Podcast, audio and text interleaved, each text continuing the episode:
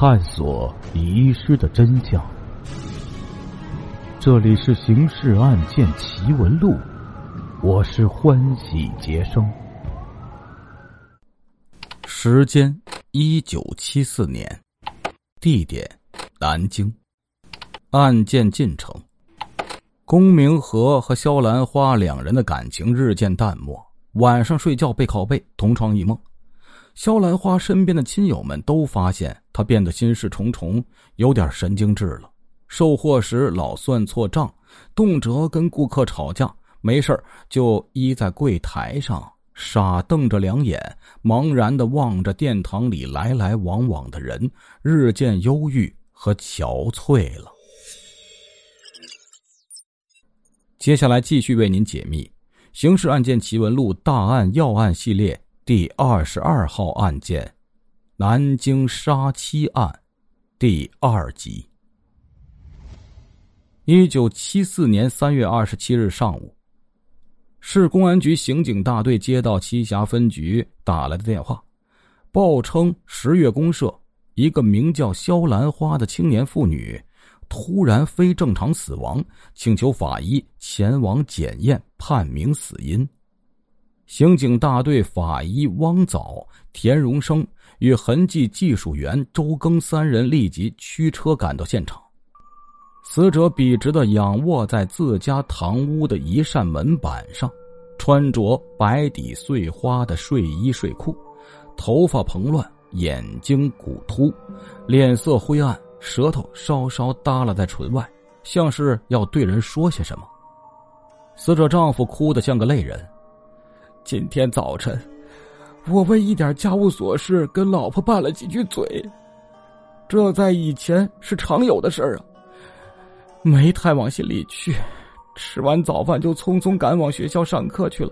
可上完第一节课以后，我心里突然感到一阵慌乱，好像预感到家里有什么祸事将要发生似的，便放下教材，疯了似的奔回家。推开门一看，果然发现老婆自寻短见，半跪着吊在床架上。我慌忙将绳子剪断，但她已经断了气儿了。周庚仔细勘察了现场，发现死者家中仅一张床，齐腰高的木质床架，红漆上有新鲜的绳索勒痕，一根一米多长的细麻绳上面打了结，被人剪断后掉落在床头地上。他对屋内进行了搜查，提取的指纹均为死者及其丈夫所留，也未在现场重要部位发现第三者所留的可疑足迹。屋内呈现的状况与龚明和的陈述大致吻合，没有什么异常迹象。两名法医仔细检查了肖兰花的尸体，发现她衣着并不凌乱，没有与人搏斗的痕迹，也未遭人奸污，身体其他部位没有任何创伤，颈部有一马蹄形褐色勒痕，粗细与现场发现的麻绳相同，锁钩特征非常典型。因此，他们小声议了几句，得出一致结论：死者系采用跪姿，在床架上自缢死亡。结合尸温、尸僵等情况推断出的死亡时间，也与龚明和的陈述基本吻合。他们将检验结论告诉了栖霞分局治安科长老魏，并允许死者家属将尸体入殓安葬。不料，两位法医。才走没几分钟，死者的三个兄弟就驾驶着两部手扶拖拉机，带着二十多名娘家人冲到了公家。他们哗的一下将老魏团团围住，吼道：“我妹妹是被公明和那个畜生给害死的，尸体不能处理，我们要用车把他拉到政府和法院门口去喊冤，要让公明和那个畜生以命抵命。”老魏竭力解释。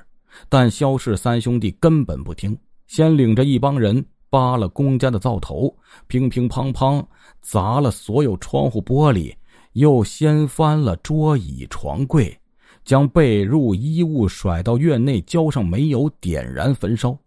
几个小伙子架着梯子窜上屋顶，开始揭砖掀瓦。接着，肖氏三兄弟揪住龚明和。将他五花大绑，摁倒在肖兰花尸体跟前，拳打脚踢。公明和一介书生，怎禁得住他们的奋力殴打？没几分钟，即头破血流，瘫倒在地上。老魏见事态迅速恶化，萧氏兄弟人多势众，又都被愤怒击昏了头脑。若再不设法控制住局面，公明和只怕性命难保。他腾身跳上手扶拖拉机车厢，撩开衣襟。拔出手枪，砰砰朝天连放两枪。混乱的人群突然听到枪声，全都怔住了，现场霎时沉寂下来。老魏厉声喝道：“法医已经验过尸体，肖兰花是自杀身亡。龚明和是否有刑事责任，交由公安局审查处理。打砸抢烧是犯法的，你们必须立即撤出现场，不然的话，我可不客气了。”肖兰花的大哥梗着脖子叫道：“公明和与喇叭花有奸情，设计害死我妹妹。你们瞎了，瞪着两眼说我妹妹是自杀，不行，我们得拉着尸体，拖着公明和这畜生去法院，要求严惩凶手，替我妹妹报仇雪恨。”说着，他一把揪住脚下公明和的衣领，将他提了起来，推操着往拖拉机跟前走。老魏真急了。持枪跳下拖拉机，伸出胳膊拦住肖老大，冲着他喊道：“听着，我再说一遍，你妹妹是自杀。如果你胆敢抬尸闹事，我就拘捕你。”肖老大总算停住了脚步，但他把龚明和往老魏面前一推，气呼呼的嚷道：“你们公安局包庇凶手，我们就是不服！”双方就这样对峙着，僵持着。市局刑警大队第二次接到电话时，两位出现场的法医还在回来的路上。张副大队长一听事态严重，立即带了技术科长张明义等人驱车就往现场跑。车出太平门，恰巧与汪藻、田荣生等人的车子迎面相遇，两路并作一路，大家一起掉头重返现场。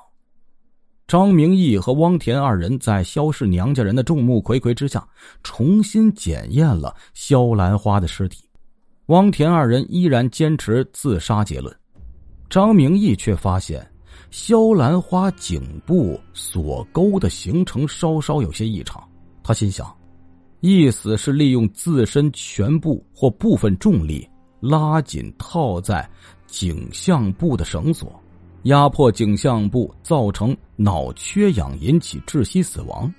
气管、颈部静脉和动脉的闭塞均可造成脑缺氧，而颈部静脉闭塞只需要两公斤的力量。死者若系自缢，颈部的钩索应从其颈前方左右对称，经过两耳后方提空。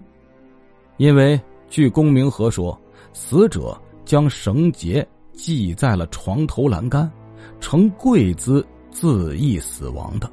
那么，死者锁钩上提的角度为什么会这样小？痕迹又为什么会这么深重？且有不太明显的重复叠加勒痕呢？张明义试着跟汪田两位法医悄声提出了自己的疑问。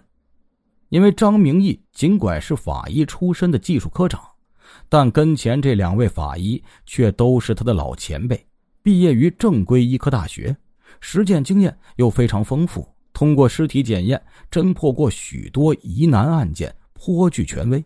只是因为家庭出身不好和有复杂的海外关系，影响了行政职务的晋升，至今都还只是一名普通法医。汪田二人在法医学专业技术研究上颇有建树，但都没有什么架子。他们分别跟张明义解释了认定结论的依据，以及对他所提疑问的看法。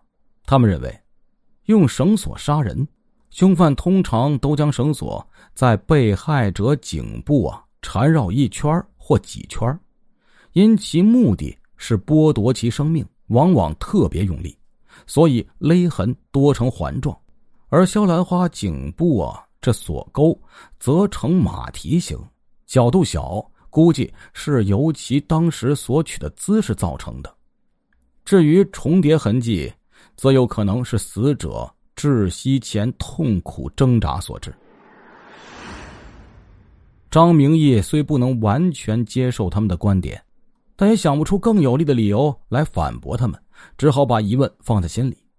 肖氏三兄弟见几位法医检查完尸体，从公家堂屋里出来，便一起迎上前去，默默的注视着他们脸上的表情。汪早摘下眼镜，冲肖氏兄弟挥了挥手，以长者的口吻道：“快领着人回去吧，别在这儿闹了。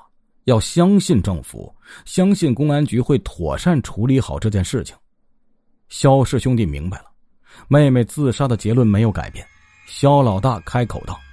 上吊的人都是挂在横梁上或是树杈上，两脚悬空，舌头耷拉到嘴巴外面。没听说床架上也能吊死人的。汪早朝镜片上哈了口气，又掀起衣服擦了擦镜片，然后慢吞吞的将眼镜戴上鼻梁。你讲的那种上吊法啊，较为常见，但是站位、蹲位、坐位、跪位、半卧位。